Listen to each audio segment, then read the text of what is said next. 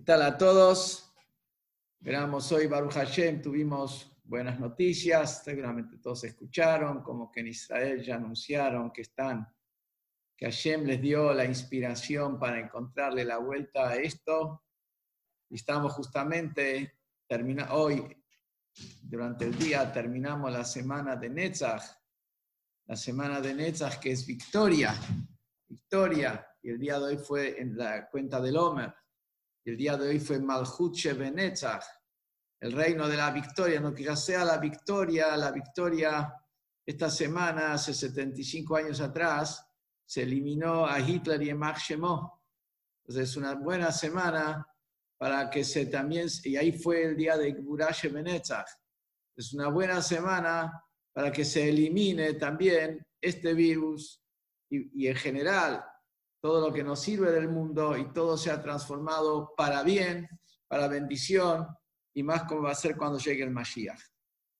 Esta semana vivimos con la Parsha Emor, con la Torah que es Torah Jaim, Torah de vida, que es como el agua, que es como el oxígeno, es la luz, es el aceite, es el vino, es el todo lo que la Torah nos forma, nos desarrolla, nos potencia para sacar lo mejor de nosotros y para que cumplamos con nuestra misión en la vida. Vivimos esta semana con la Parsha Emor. La Parsha, en su primera parte, en gran parte de ella, habla de las leyes de los Koanim, de los sacerdotes.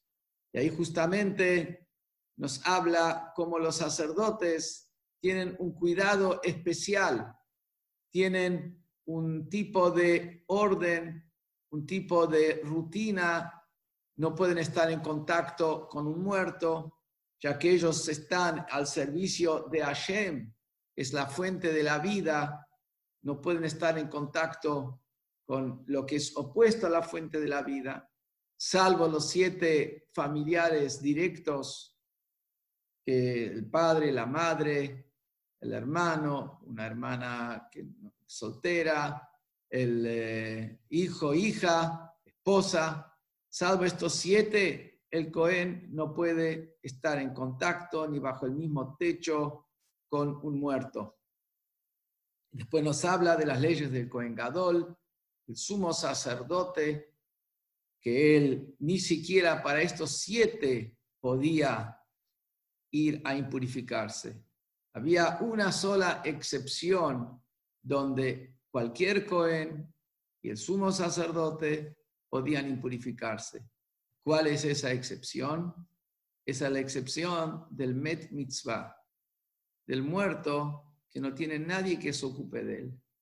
Si están caminando por el campo, caminando por un lugar desolado, no hay nadie, el único que está es el Cohen e incluso el único que está es el sumo sacerdote, el sacerdote, el Cohen Gadol, y ahí, ahí se encuentra un Yehudí, se encuentran ahí tirado, tiene que ocuparse y se impurifica y deja de lado todo para ir a enterrar a ese Yehudí.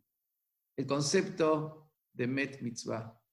Vemos que Met Mitzvah, cuando hay lo aleinu, un muerto donde no hay vida, y no hay nadie que se ocupe, ahí recae la obligación y el deber sobre todos, desde el más chiquito hasta el más grande, que ni siquiera por sus padres, pero por un met mitzvah se impurifica. Deja de lado el servicio en el Bet ¿para qué? Para impurificarse, porque una vez que se impurifica por estar contacto con el muerto, durante siete días ya está impuro. Quiere decir que siete días no va a poder servir en el Bet pero tiene que ocuparse de este mitzvah. Que el Rebe lo tomaba, como sabemos que todas las leyes de la Torá, más allá de la ley específica, tal cual es, puntillosa, y se refiere a ese caso, también cada ley de la Torá ilumina y enseña conducta, camino, visión.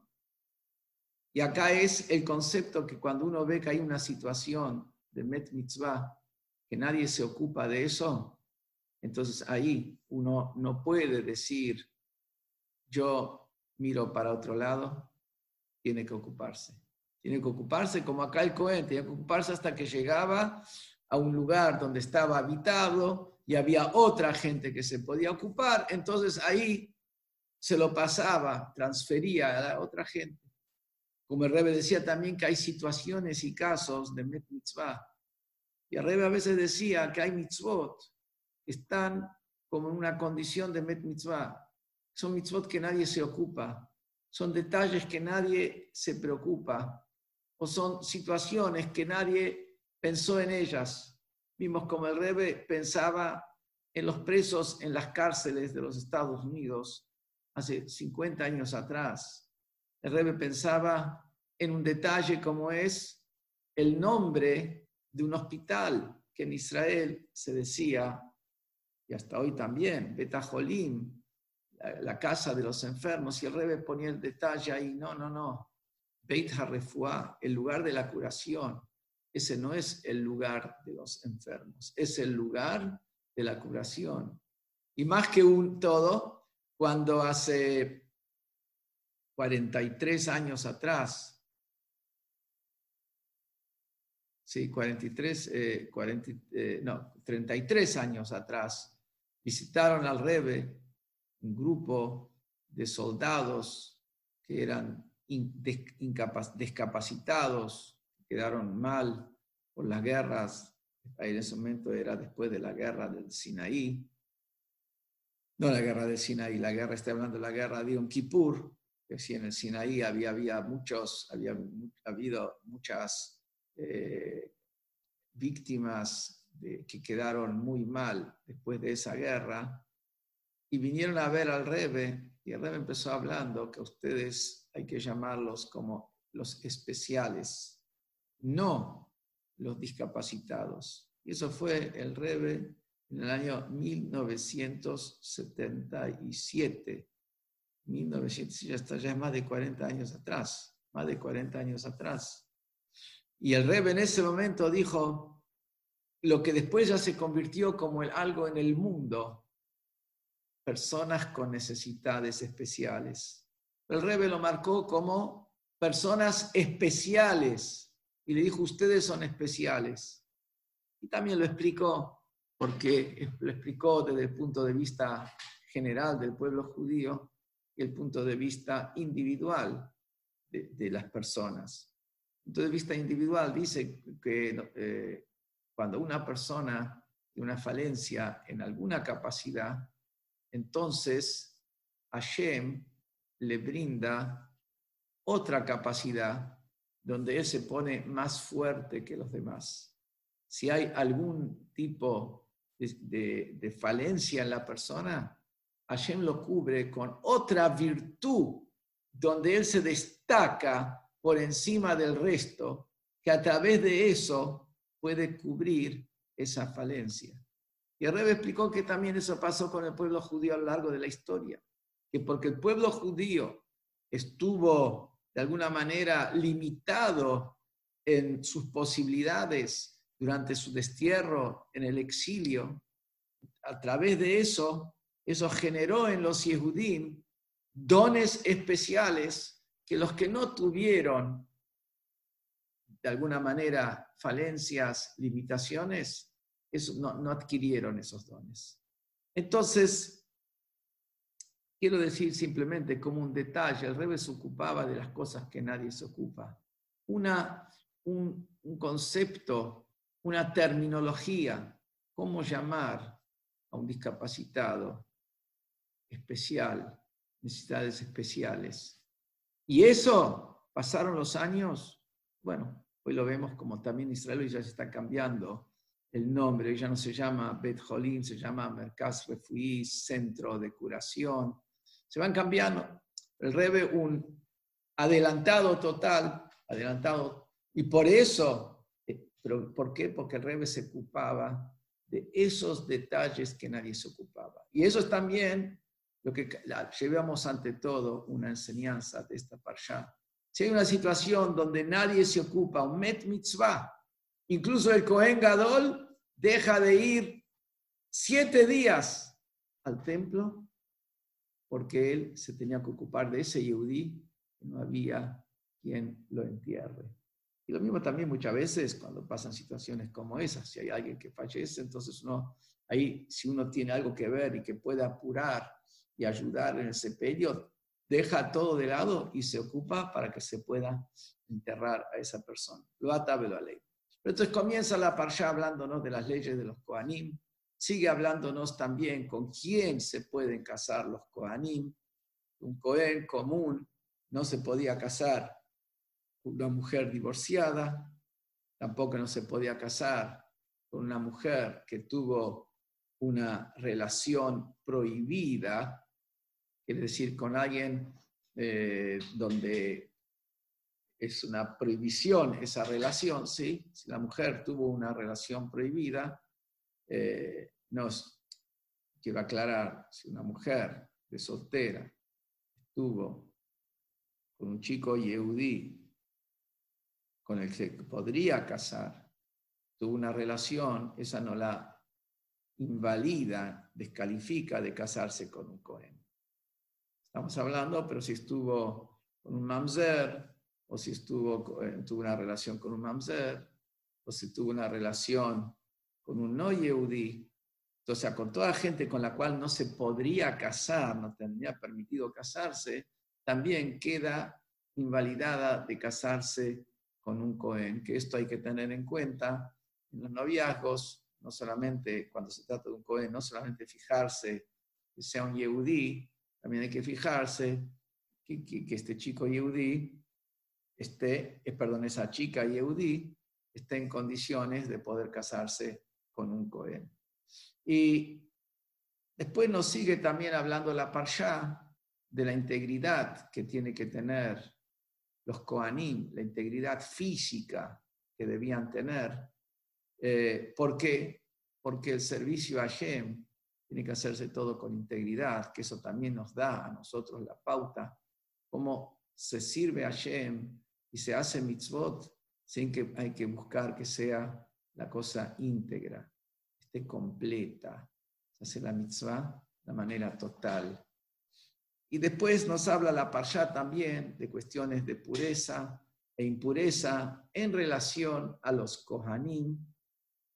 Y después la parsha nos habla de la mitzvah de Kiddush Hashem, la mitzvah de santificar el nombre de Hashem en dos aspectos, santificarlo con la vida y Dios libre y guarde santificarlo cuando uno, por su fe en Hashem y por no llevar a cabo un acto de idolatría, adulterio o matar a una persona inocente, la persona da su vida por Hashem, eso también es Kiddush Hashem, esa santificación. Por eso decimos los Kedoshim, los, los santos de la Segunda Guerra Mundial, murieron por ser judíos de hecho, una persona que fue matada por ser judío, eso, eso ya lo convierte en un kadosh, porque su condición judía, su neshama, su neshama interior, es la que hizo que la persona pague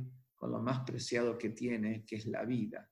Y alguien que su, su neshama hizo que pague con su vida es kadosh y él santifica el nombre de Hashem. Pero también está el Kiddush Hashem en vida, que el Kiddush Hashem en vida es la conducta, la conducta correcta. La conducta correcta, que quiere decir cuando una persona tiene modales como corresponde, cuando la persona es respetuosa, cuando la persona es exacta en sus manejos económicos, cuando la persona honra a su palabra, sea, es una persona sobre la cual se puede decir lo que dice el Pasuk, Israel avdi ata asher et paer.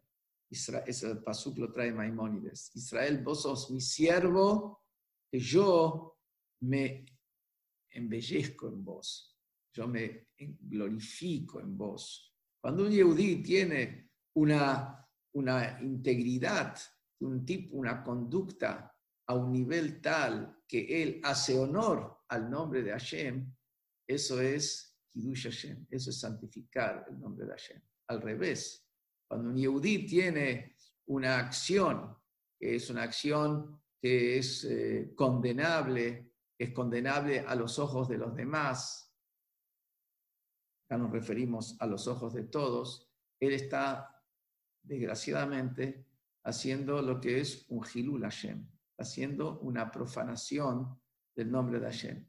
Quiere decir que nosotros con nuestras conductas permanentes estamos en una condición de con nuestra conducta normal santificar el nombre de Hashem. Y al revés, con nuestra conducta normal profanarlo, Hasbe Shalom. Esa es la responsabilidad que hay en Yehudi y una de las mitzvot más importantes, la mitzvah de Kiddush Hashem, hacer quedar bien el nombre de Hashem, que se diga, mira qué bien, esta persona observante es un ejemplo de conducta. Mira qué bien, este Yehudí, este judío, es un ejemplo de conducta. Eso es el trato a un taxista, el trato al verdulero, el trato al portero del edificio, el no pelear con los vecinos. Todas estas cosas son tan importantes que son las que santifican el nombre de Hashem. Como dice el, el, eh, profeta Atem Eidai, el profeta habla a los judíos y dice, ustedes son mis testigos. ¿Qué quiere decir? Cada judí, quiera o no quiera, está representando al pueblo judío. Cada Yehudí, quiera o no quiera, está representando a Hashem. Cada Yehudí, quiera o no quiera, es un testimonio de Hashem.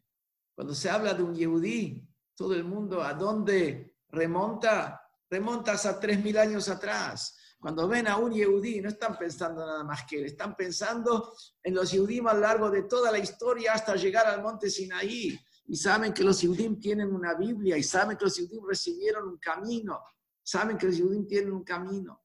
Por, e, no saben hoy en día en qué consiste eso, viven en la nebulosa, viven con todo tipo, digamos, de mitos, todo tipo de preconceptos. Entonces, cada uno tiene esa responsabilidad con su conducta, con su conducta, de impactar de manera que él haga honor al nombre de Dios. No está esto, no es algo que la persona puede decir, no, no, yo me libero de eso. No, no, esto no depende, no depende de, uno, esto no depende de uno.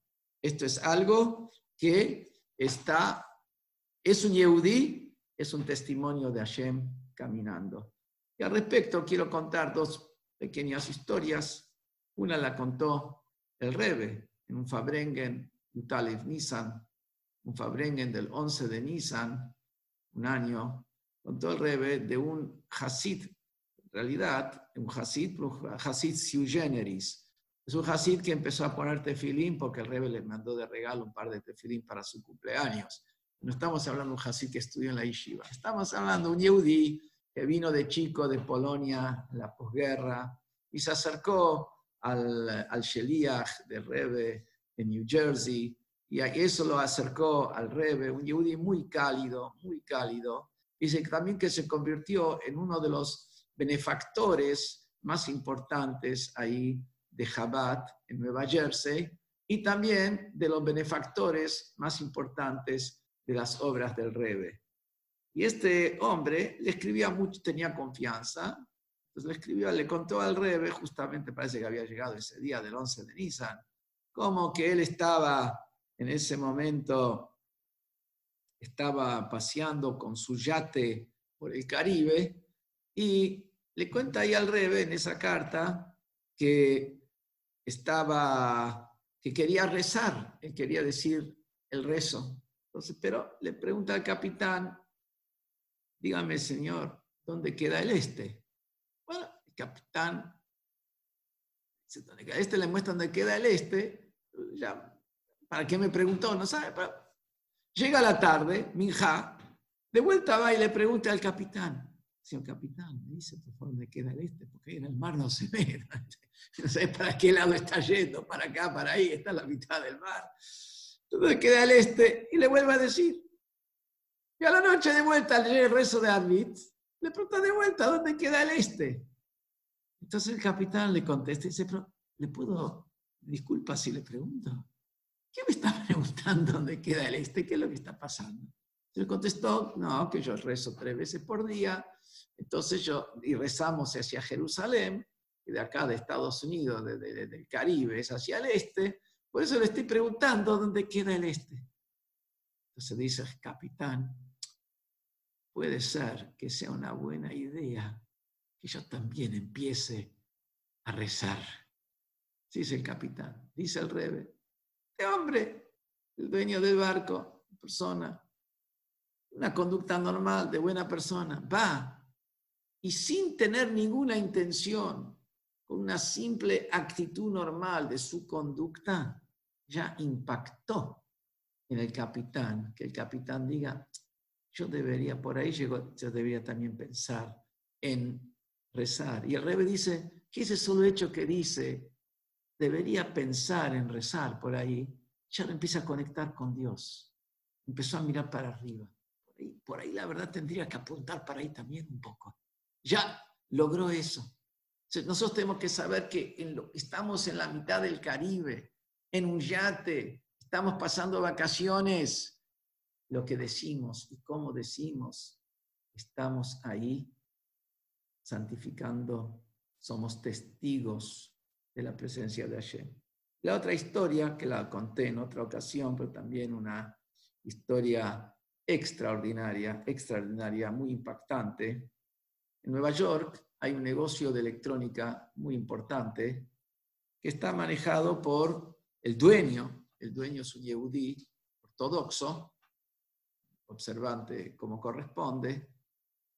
Todos los empleados ahí son ortodoxos porque justamente él busca dar la oportunidad que aquellos que son observantes de mitzvot puedan trabajar sin tener que profanar las fiestas, sin tener, problemas con Shabbat, estén en un ambiente que estén bien tratados. Entonces, es realmente una empresa muy importante. Y él le da trabajo a toda la gente observante para que puedan tener un ingreso y cómodo. Pero también da trabajo a otra gente, no solamente a, a gente observante. Un día, y es también un gran activista comunitario este señor, a nivel político, de las comunidades. Un día recibe, recibe un, un correo del embajador de Corea del Sur en las Naciones Unidas, que le pregunta si tal día puede almorzar, lo invita a almorzar con él. Y el hombre le contesta, con mucho gusto, está perfecto, pero yo almuerzo kosher, entonces quisiera ir a un restaurante kosher, entonces el, el embajador le contesta, yo ya sabía eso, ya pensé en tal y tal restaurante, le contestó el otro, perfecto, quedamos tal hora, tal hora, tal día, van a almorzar. Ese día a la mañana, el embajador le manda un correo y le dice, si usted puede, necesitaría almorzar una hora más tarde. El hombre contestó, no hay problema, almorzamos una hora más tarde. Cuando llega, se sientan, se presentan uno al otro, le dice el embajador, yo te quiero contar por qué pedí esta reunión. Esta reunión no la pedí por un tema político. No la pedí por un tema comunitario. La pedí por un tema personal. ¿Qué decir un tema personal? Yo quiero pedirte un favor. Con gusto, dígame qué necesita.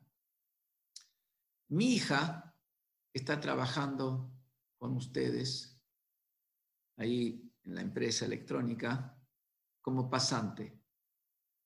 Nosotros vinimos como, yo vine como embajador acá a Corea, a Nueva York, hace más o menos eh, casi un año atrás, y nosotros somos una familia muy tradicional. Tenemos nuestros valores, nuestros principios, Y estábamos muy preocupados realmente cuando vinimos acá, a los Estados Unidos, qué va a pasar con nuestra hija, una adolescente. Acá en los adolescentes en Estados Unidos, tenés de todo, se meten en todo, no hay un, sistema tan rígido como, como en Corea. Y estaba preocupado, porque nosotros somos gente de valores y de principios y de familia. Y entró a trabajar, nuestra hija entró a trabajar con vos, se anotó para una pasantía, porque buscó una pasantía y justo encontró que había posibilidad de entrar a trabajar ahí. Y, apenas empieza a trabajar ahí y pasa el tiempo, me dice, papá, esta gente es increíble. Y le empieza con, dice, me cuenta cómo usted saluda a todos los empleados, cómo usted trata bien a todo el mundo, cómo usted viene gente todos los días a pedir donaciones de Tzedakah. No hay nadie que se va con la mano vacía. Usted tiene ahí alguien que atiende a todos y le dan a todos. Llega a las 3 de la tarde, se paran todos y rezan juntos. El viernes a la tarde, tal hora, se cierra todo, no hay vuelta, el local puede estar lleno, puede ser 23 de diciembre, está lleno, el local se cierra, llega el día sábado, no hay manera que se haya trabajo, la gente se dedica a su familia el Shabbat, la gente se dedica a su comunidad el Shabbat, la gente se dedica a Dios el Shabbat, la gente se dedica a su espíritu. Mi hija está muy impactada con ustedes y le hizo muy, muy bien. Te quiero pedir un favor. Ahora ya termina el plazo de ella para hacer por, su pasantía. Yo quiero que ella siga trabajando ahí. Yo te voy a pasar el sueldo de ella. Pero quiero que siga porque es, un buen ambiente para ella, es un ambiente sano, yo quiero que siga ahí. Le contestó el, el señor, no es ningún rabino, un empresario, un empresario, bajo ningún concepto, yo sé quién es la chica, la chica trabaja muy bien, nosotros la vamos a tomar y va a entrar efectiva y nosotros vamos a pagarle el sueldo, ella se lo merece. Después, en el almuerzo, le dice el embajador, le dice así, ¿sabes por qué yo te pedí atrasar una hora el almuerzo? Porque era justo la época de la guerra de Gaza creo que era el 2014, si no me acuerdo. Era la guerra de Gaza. Y hoy apareció algo que no estaba programado cuando yo te pedí, no la cita. Estaba hoy programado, para hoy se armó una reunión en el Consejo de Seguridad donde Corea ahora está, tiene un lugar en el Consejo de Seguridad y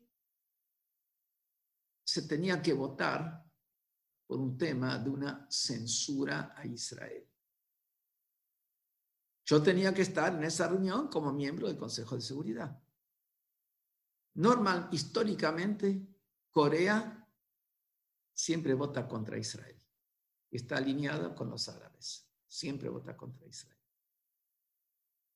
Pero yo me pregunté a mí mismo, yo conozco a esta gente la conozco de cerca. Yo veo cómo ellos se portan. No puede ser verdad todas estas acusaciones que están acusando a Israel ahí en la guerra de Gaza con crímenes de lesa humanidad, etc.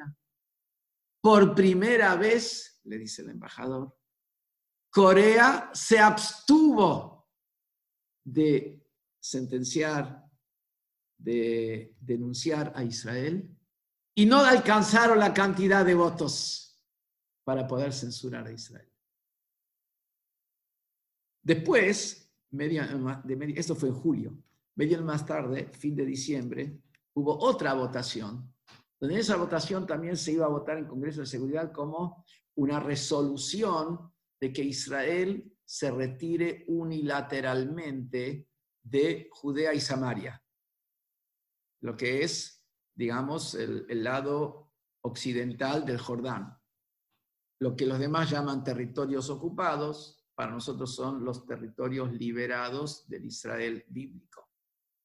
Entonces, también en esa votación, Corea del Sur se abstuvo de votar contra Israel y no salió esta resolución. Enseñanza, esto es el Benikdashti Betov Bene Israel. me voy a santificar en el seno del pueblo de Israel. Cuando un Yehudí actúa como un Yehudí, tiene que actuar.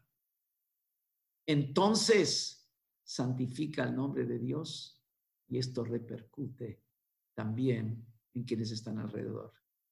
Es verdad que también hay gente que no tiene curación. Es verdad. Hay antisemitas que por ahora no tienen curación. Hay antisemitas así. Pero la gran mayoría hoy en día no es así. La gran mayoría hoy está desinformada. Entonces, la, la actitud de un yehudí, que él, porque es observante de las mitzvot, porque él sigue el camino de la tradición judía. Por eso él se destaca en su conducta. Esto es lo que cambia y tiene impacto en el mundo entero. Y no lo podemos medir. Como acá, este hombre, un empresario de la electrónica, y frenó de dos censuras a Israel. Esto es el Benikdashti Betov Ben Israel. Cuando habla, y después sigue la Parsha, hablándonos de las festividades. En esta parsha están las festividades, Pesach, Shavuot, Rosh Hashanah, Yom Kippur, Sukkot, la mitzvah de hacer la sukkah, las cuatro especies, todo aparece en la parsha de, este, en, esta parsha. Y al final termina con un suceso, la parsha, un suceso bastante duro, una persona que maldijo el nombre de Dios y le aplicaron pena capital, maldijo el nombre de Dios por una cuestión de, en, público, por una cuestión de que él quería una parte que no le correspondía y se enojó tanto, pero no sé si vamos a llegar a analizar ese tema. Ese hombre era el único, el único producto de una violación durante los años de la estadía del pueblo judío en Egipto. Los años de la estadía del pueblo judío en Egipto, uno podría pensar cómo está ese concepto, si los egipcios dominaban sobre sus cuerpos y los tenían como esclavos, no dominaban sobre sus esposas. Sin embargo, encontramos que en el nombre de todas las familias Yehudim, cuando están después en la Parshat Pinhas mencionada todas las familias Yehudim, siempre agrega la letra Yud y la letra Hei a cada familia. Ha Ha, is, ha eh, Hei empieza con Hei, termina con Yud. Que Hei y Yud son dos letras de nombre de Dios. Y dice el rey David en, el Teilim, en los Salmos, Shiftei Yud Hei, las tribus de Yud Kei, Yud Kei es el nombre de Dios, las primeras dos letras del nombre de Dios, Yud Kei, Vav Kei es Yud y Hei. El Yud Hei mismo es un nombre de Dios. Minameitzar, Karati, y después dice Yud Hei. Anani Bamerhav, y después dice Yud Hei. O sea, Yud y Hei son dos letras que son un nombre divino. Y dice ahí el rey David, Shiftei Yud Hei, las tribus Yud y Hei son un testimonio de Hashem. Diga nuestros sabios que esa Dios puso las dos letras de su nombre al lado de cada familia que salió de Egipto para dar testimonio que eran tribus de Israel, que eran absolutamente Yehudim, que no hubo acá una violación, que no hubo acá mezcla, que no hubo acá abusos. Hubo un solo caso. ni un caso fuera de este. Y ese caso, la Torá claramente lo destaca. Lo destaca porque fue la excepción. ¿Que quién? Era, nosotros conocemos la historia que hubo un egipcio que mató a un judío. Y después fue Moshe y mató a ese egipcio. ¿Correcto? Todos nos acordamos de esa historia, ¿sí? Bueno, ¿qué pasó? ¿Por qué ese egipcio mató a ese judío? Porque ese egipcio era el capataz de ese judío. Lo mandó a trabajar una noche y fue y se metió en la casa.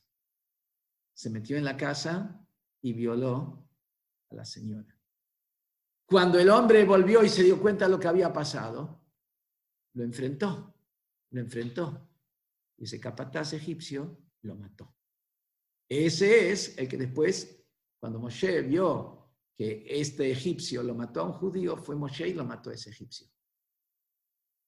Este chico que maldijo el nombre de Hashem fue el producto de esa violación, de ese egipcio que violó a esa mujer judía.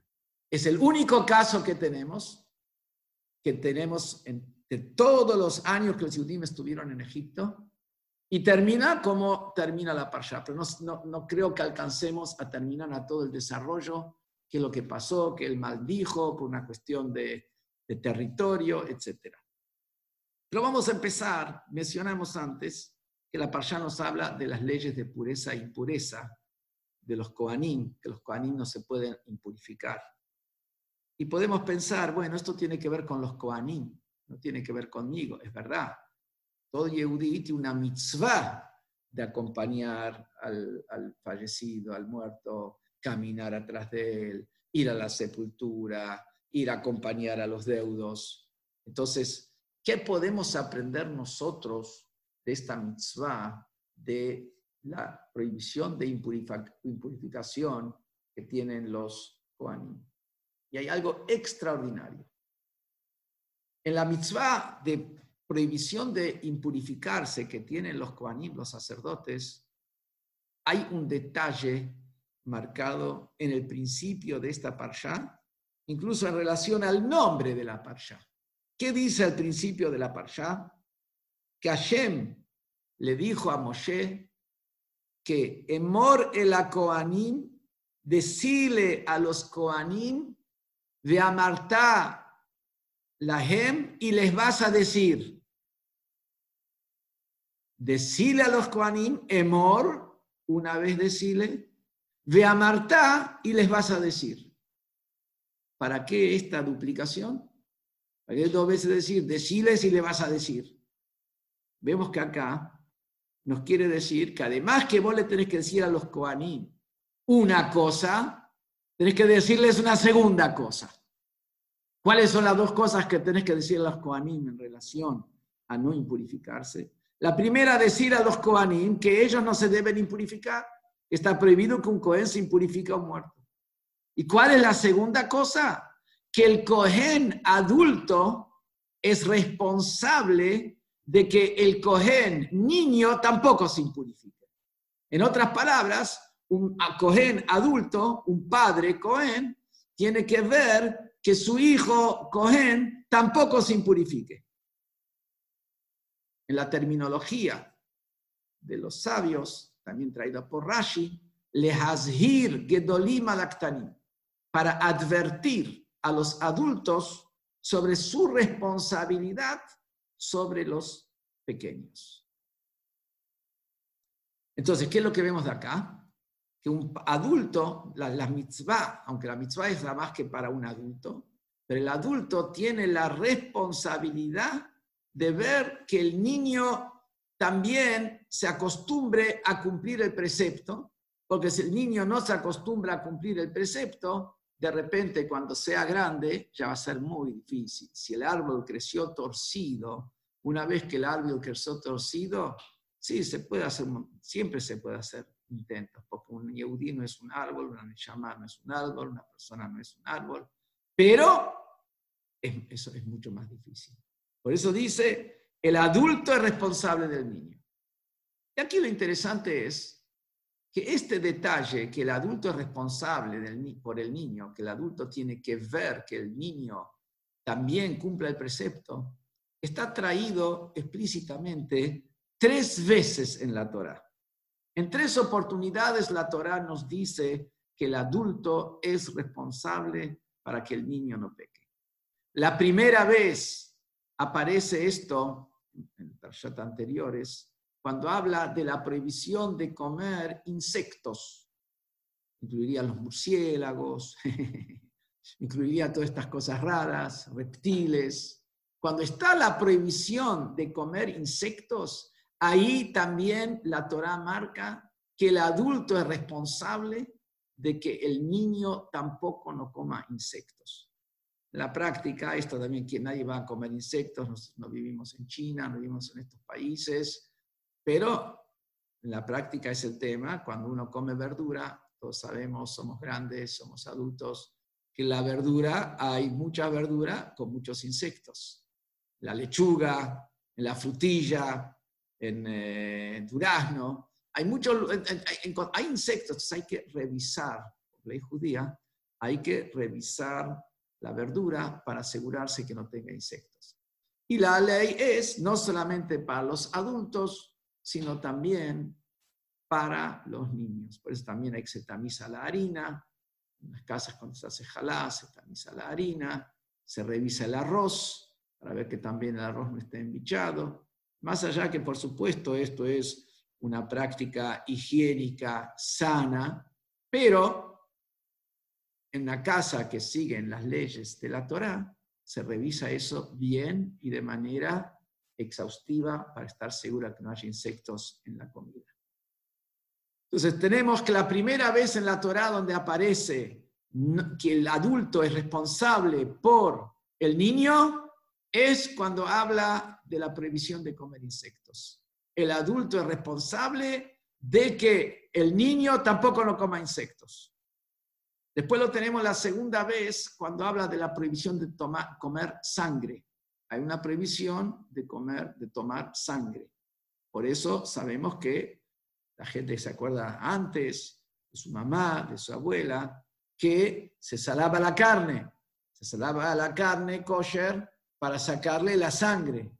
La, sal chupa la sangre, se salaba la, la carne, se la dejaba en, sal durante una hora y después se la enjuagaba, se enjuagaba la sangre, se enjuagaba todo eso. Hoy en día ya lo hacen todo en la carnicería. En realidad hoy en día ya lo hacen en el frigorífico. En el mismo frigorífico ya te sale la sangre. Por eso la gente hoy, hoy nadie sabe cómo se hace. Solamente las mujeres de antes o las mujeres que estudiaron en seminarios eh, así bien de Torah, aprenden cómo se sala la carne o cómo se sala un pollo y cómo se abre bien todas las venitas, etcétera, etcétera. Entonces, está la prohibición de comer sangre. Una vez que se saló, la sangre que aparece es el juguito de la carne, eso no se considera sangre. Lo que queda después de que ya se la enjuagó y se lo saló, la única vez donde no hace falta eh, salarla durante una hora y enjuagarla, eso es cuando se hace asado. Cuando se hace asado, ahí se sala un poco y se lo pone y, directamente vas al fuego directamente, ahí no hace falta salar la sangre, la salar la carne, perdón. Entonces, pero la, ¿por qué? Porque el, fuego mismo chupa toda la sangre. El fuego, cuando está puesto ahí arriba, cae y chupa toda la sangre.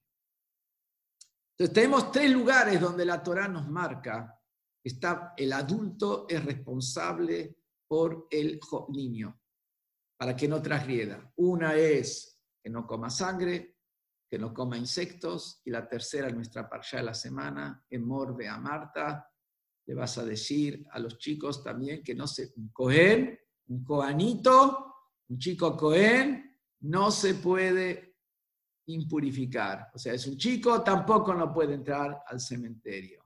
Igual es sano que no entre un chico al cementerio, pero salvo que sea lo aleinu, un pariente muy cercano que nunca pase, un chico en este Hasbe Shalom nunca esta situación, pero no puede decirle al chico porque te querés sacar algo, querés llamar a alguien que está en el cementerio, vos sos un Cohen, y le querés llamar a alguien que está ahí para que venga, que te venga a ver antes de irse, que te hable, mandás a, un chico que te hace igual es un chico, no hay problema, no, no, no, no puedes ir, entrar al cementerio, vas a un chico y avisarle que esta, esta persona venga.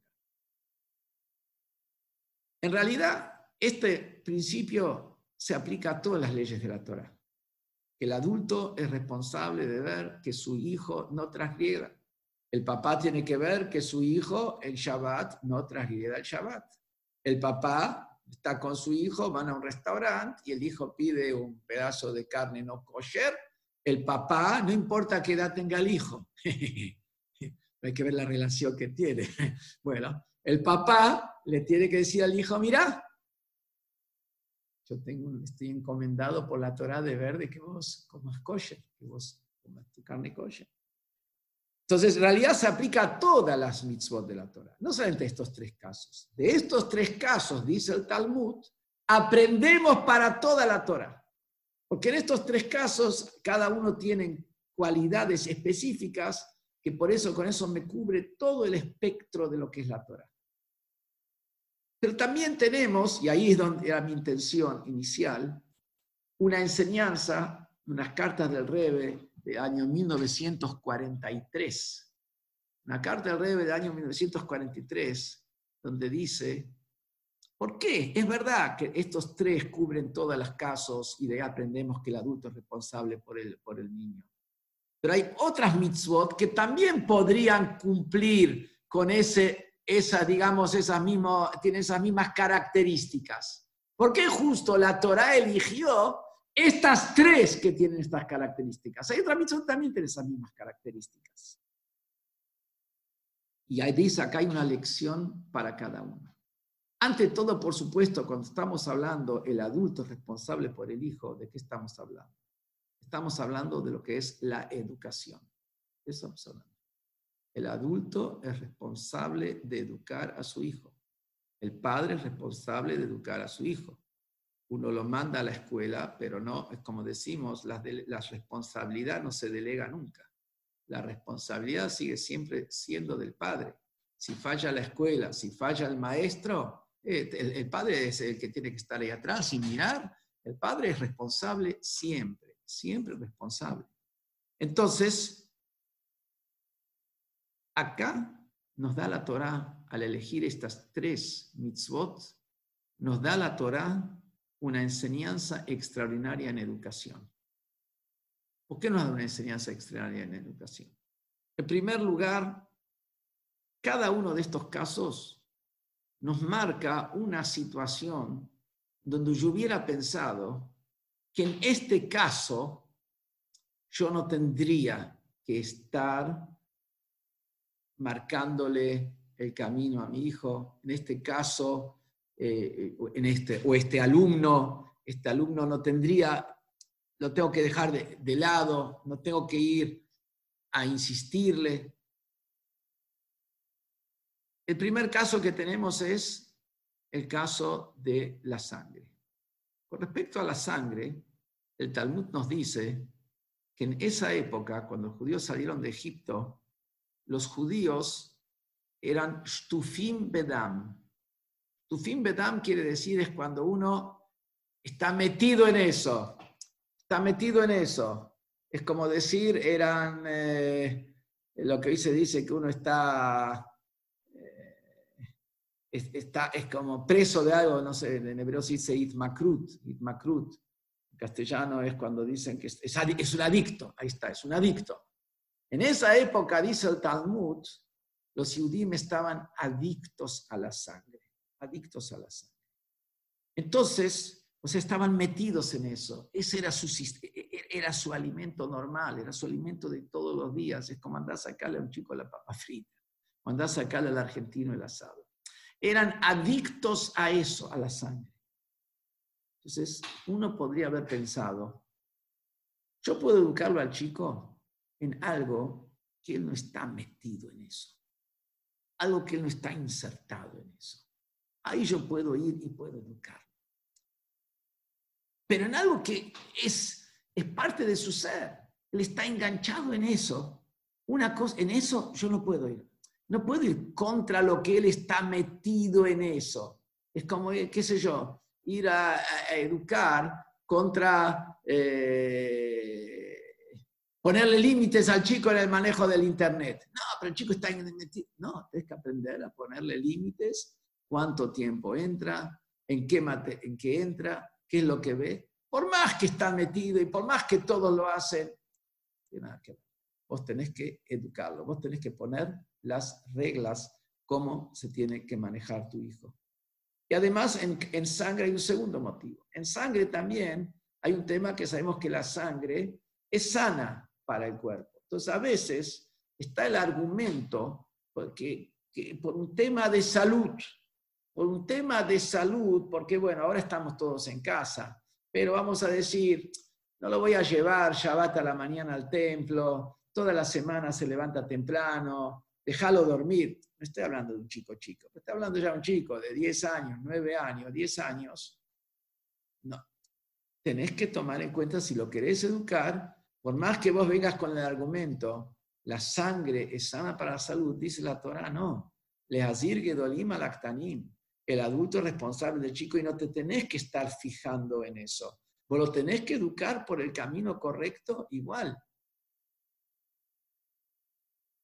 una vez el, eh, el Rebbe anterior, que él escribía un diario de su vida, también escribió mucho sobre cómo era su niñez, contó una vez el, eh, anterior, perdón, el papá del Rebe anterior, lo vio que estaba desayunando, estaba desayunando. Se le preguntó, ¿ya dijiste las verajos, ya dijiste las bendiciones de la mañana? El chico le dijo, sí, sí, ya las dije.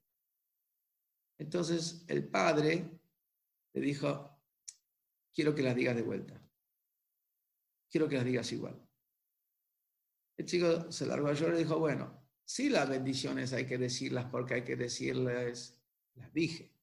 Sí las bendiciones hay que decirlas porque vos querés que las diga entonces la voy a repetir. Y repitió ahí las bendiciones. Después se largó a llorar y fue a la madre. Entonces la madre le dijo, ¿qué quieres de él? Es un chico. El rebe Rashab le contestó, los chicos se ponen grandes muy rápido. Entonces uno tiene que ir educándolos desde bien chicos. Los chicos se ponen grandes muy rápido. Y vimos en la práctica que las buenas, los buenos hábitos, los buenos principios, los buenos valores que un chico recibe en su niñez, aunque después tenga un tiempo donde por ahí se puede desbarrancar, se puede ir a un costado, adolescente, etcétera, etcétera, pero siempre esos valores y esos principios quedan para toda la vida. Uno no tiene que buscar el resultado inmediato. Uno está sembrando una semilla y la semilla tarda en crecer, pero si la semilla está puesta y la semilla tiene raíces profundas, de ahí va a crecer un árbol que va a dar su buen fruto. Entonces tenemos el primer caso que la Torah nos habla, que es que el adulto es responsable por su hijo en el tema de la sangre y que en la época de Egipto la sangre era algo que había tipo una adicción de los judíos hacia la sangre. Incluso en ese caso, aunque haya en eso una adicción, no tenés que decir, no tengo lo que hacer con mi hijo, también sos responsable de marcarle el camino y de enseñarle lo que es correcto y lo que no es correcto. El segundo caso es el de los eh, insectos. Una persona que su placer está en comer insectos, por lo menos en nuestra civilización, y sin entrar y sin ser irrespetuoso con otras civilizaciones, en nuestra civilización una persona que come insectos y que se alimenta de insectos como es, una, es alguien como que marcó una línea porque algo que naturalmente en nuestra civilización genera, vamos a decir, rechazo, genera un rechazo interno y, sin, em, es antinatural ponerse a comer insectos, y sin embargo, él tiene placer de algo que es antinatural, entonces uno podría pensar, un chico así, que es fuera de lo normal. Él tiene, está en cosas que son antinaturales. Con él no voy a poder lograr nada. Con él no voy a poder encaminar en un camino de Torah. No lo voy a poder encaminar en un camino del bien, porque es eh, un tiro al aire, un tiro al aire. Si no actúa normalmente, sus gustos no son normales. Viene acá la Torah y dice, no, también en el tema de los insectos, que es antinatural que una persona, esto le genera rechazo, incluso más. El Talmud dice, ¿y por qué lo comían? Una persona se genera rechazo, lo comía a propósito para mostrar, no me interesa lo que dijo Dios. A propósito voy a comer el insecto. Tú estás hablando de alguien que ya está haciendo a propósito en contra. Podés pensar que alguien que actúa a propósito en contra, ahí no tiene sentido, no inviertas en él porque no, no, no, no, no tiene solución, déjalo, no vas a lograr nada, no vas a lograr nada. Y la te dice, no, también en ese chico, pues ese joven, ese menor, pues el menor en, en, en, conocimiento, aunque no sea menor en edad. También en esa persona, enseñale, enseñale el camino, educalo, mostrarle qué está bien y qué está mal. Y después tenemos el tercer caso, que es el caso de pureza e impureza, como acá, que nos dice que el, el niño pequeño también está advertido de no impurificarse. Todo el tema de pureza e impureza es un tema no racional, como explica Maimónides. La impureza no tiene suciedad y la pureza no tiene limpieza. Es un tema absolutamente místico, es un tema absolutamente irracional. Así dice claramente Maimónides, que la pureza e impureza es un tema irracional. Entonces, podríamos pensar, estás educando a un chico, estás educando a un joven, estás educando a alguien que es un principiante, es un menor, no hables con él cosas que son de fe. No hables con él cosas de fe.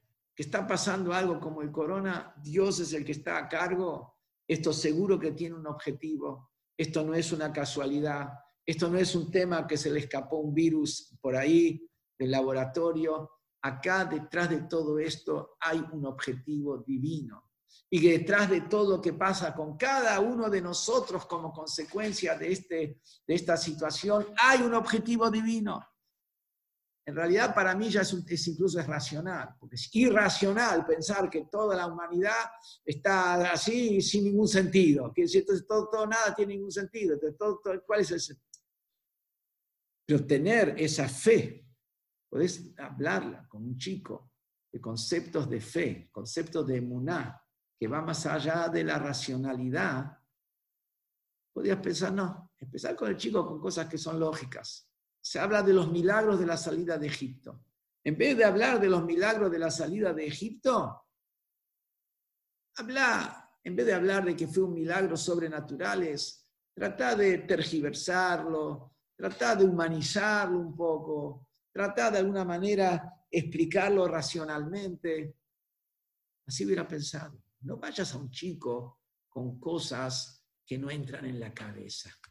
Mira, la Torah dice, no, Estás hablando de una mitzvah, de una mitzvah como la mitzvah de, de pureza e impureza, que la mitzvah de pureza e impureza es una mitzvah irracional. También ahí tenés que educar a tu hijo. ¿Y por qué? A simple vista, si el pibe es un adicto, si el pibe tiene tendencias que no son las normales de una persona normal, si el pibe eh, eh, no está preparado para escuchar cosas que son absolutamente de fe, cosas de fe. Porque la Torah viene y te dice, no, tenés que ir y enseñarles. ¿Sabes por qué? Porque él tiene Neshama. Él tiene un alma.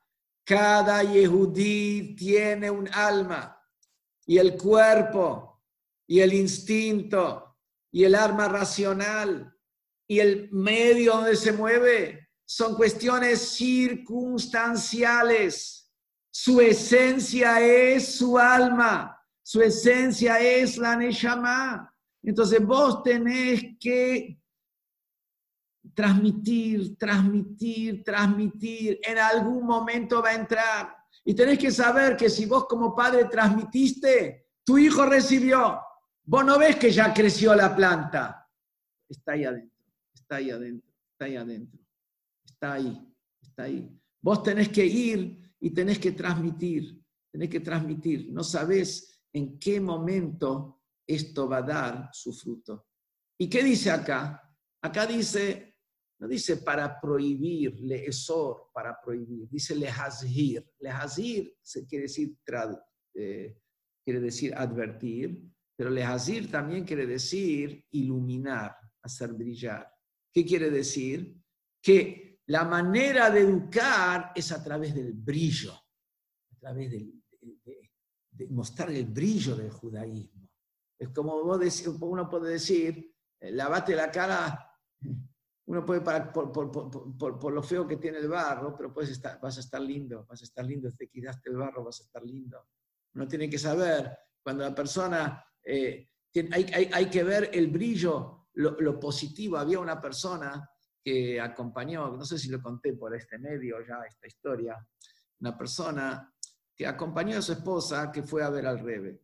Fue a ver al Rebe eh, la esposa la quería ver al revés por un tema específico y él la acompañó.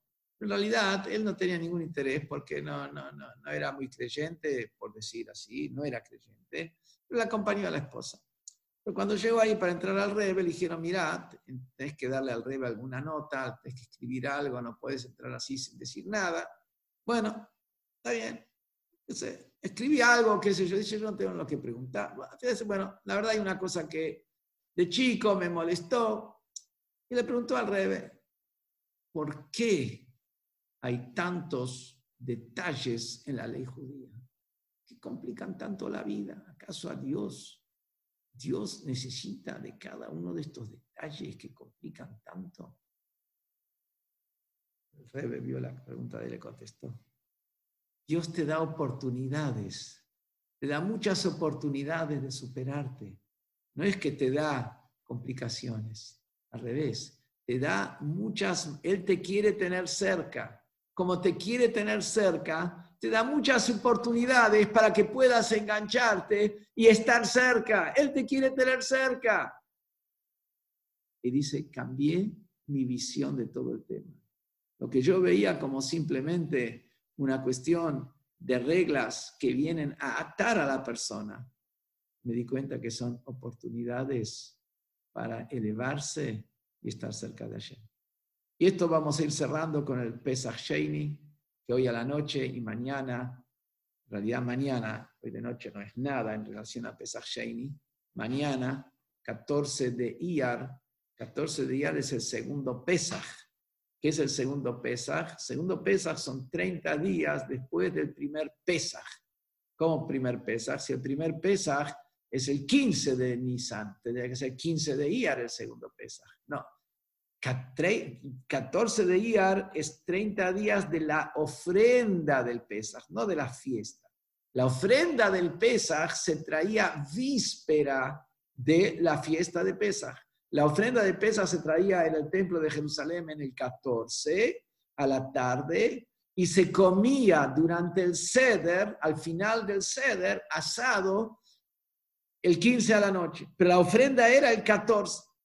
Y nos cuenta la Torah que en el segundo año de la salida de Egipto, o sea, el primer año de la salida de Egipto, o sea, cuando salieron de Egipto y había pasado el primer año, que era el segundo pesa que iba a ser para ellos, ahí hubo un, par de judíos que estaban impuros, estaban impuros porque estuvieron cargando el féretro de Yosef, o estaban haciendo una mitzvah, no es que estaban impuros porque sí. Y ellos como estaban impuros, no podían hacer la ofrenda del Pesaj. Entonces vinieron a Moshe Rabbeinu y le dijeron, ¿por qué nos vamos a quedar afuera? ¿Por qué nos va a faltar?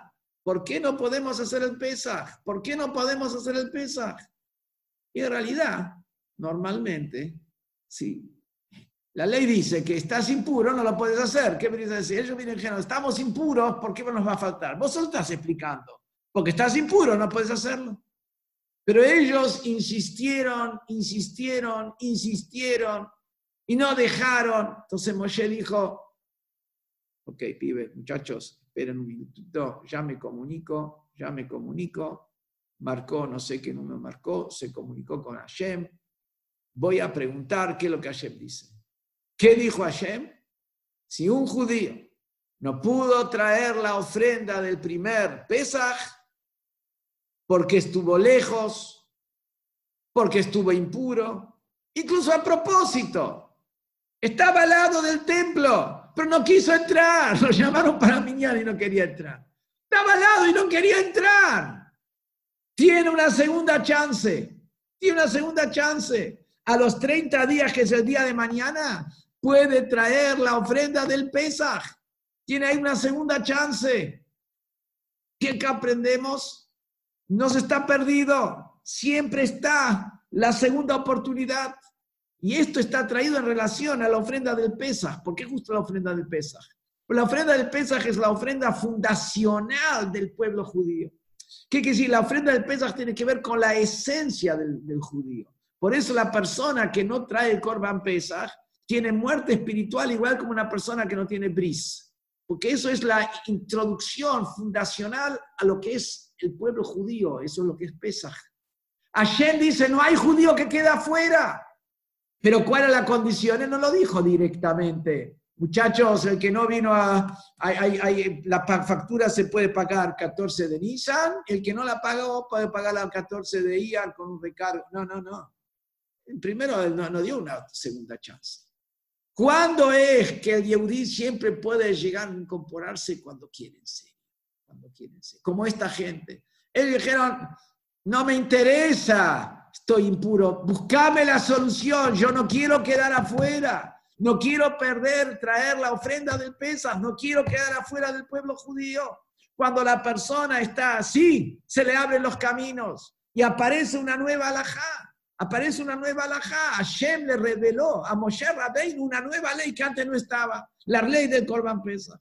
¿Qué es lo que vemos de acá? Claramente, que no la persona, lo más importante es la voluntad y el deseo genuino y el deseo honesto. Puede ser que una persona cuántos años que él no sabía de nada, y cuántos años que él no recibió y no aprendió, y cuántos años donde él tenía una visión que le faltaba un montón de información.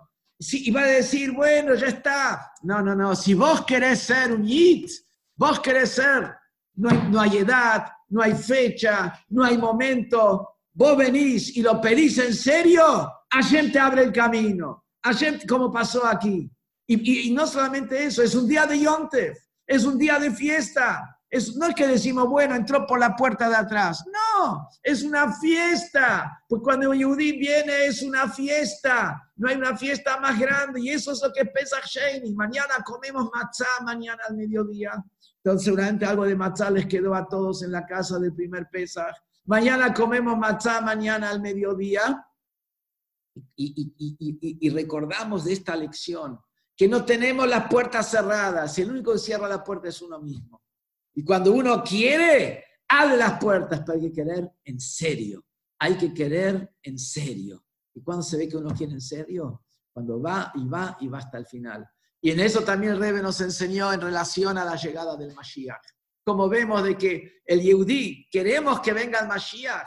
No importa, hay un montón de cálculos y cuentas y cuestiones místicas, etc. Pero el Yehudí se tiene que poner fuerte. Queremos que venga el Mashiach ya y romper todos esos cálculos y romper cuestiones místicas, romper todas las cosas. Hay que pedir Mashiach ya, esto es Corban Pesach. Y cuando uno pide en serio, Hashem nos manda al Mashiach ya, nos saca de este galut. Y quiero decirles un detalle. Si, si el Mashiach viene ahora, mañana hacemos todos en Jerusalén el Corban Pesach. Hacemos el Corban Pesach. Así que hay que tomar en cuenta que hay seis horas hay seis horas con, eh, con, eh, con, eh, con, Israel de diferencia. Entonces quiere decir que, hay que tener mañana la, tipo a las 7 de la mañana, ya es bueno, 8 o 9 de la mañana. Antes 8 o 9 de la mañana tiene que llegar el Mashiach. Entonces mañana hacemos el Korban Pesach y tenemos mañana a la noche vamos a comer de ese asado del Korban Pesach y celebrar con el Mashiach. Toda la para todos. Una pregunta. La semana que viene el Akba Omer. La la charla vamos a darla sobre el Akba Omer, explicar qué es el Akba Omer. y lo más importante que podamos celebrar el martes con Rabino. Yochai. Hay todo un programa para los chicos a las 5 de la tarde el martes por Zoom.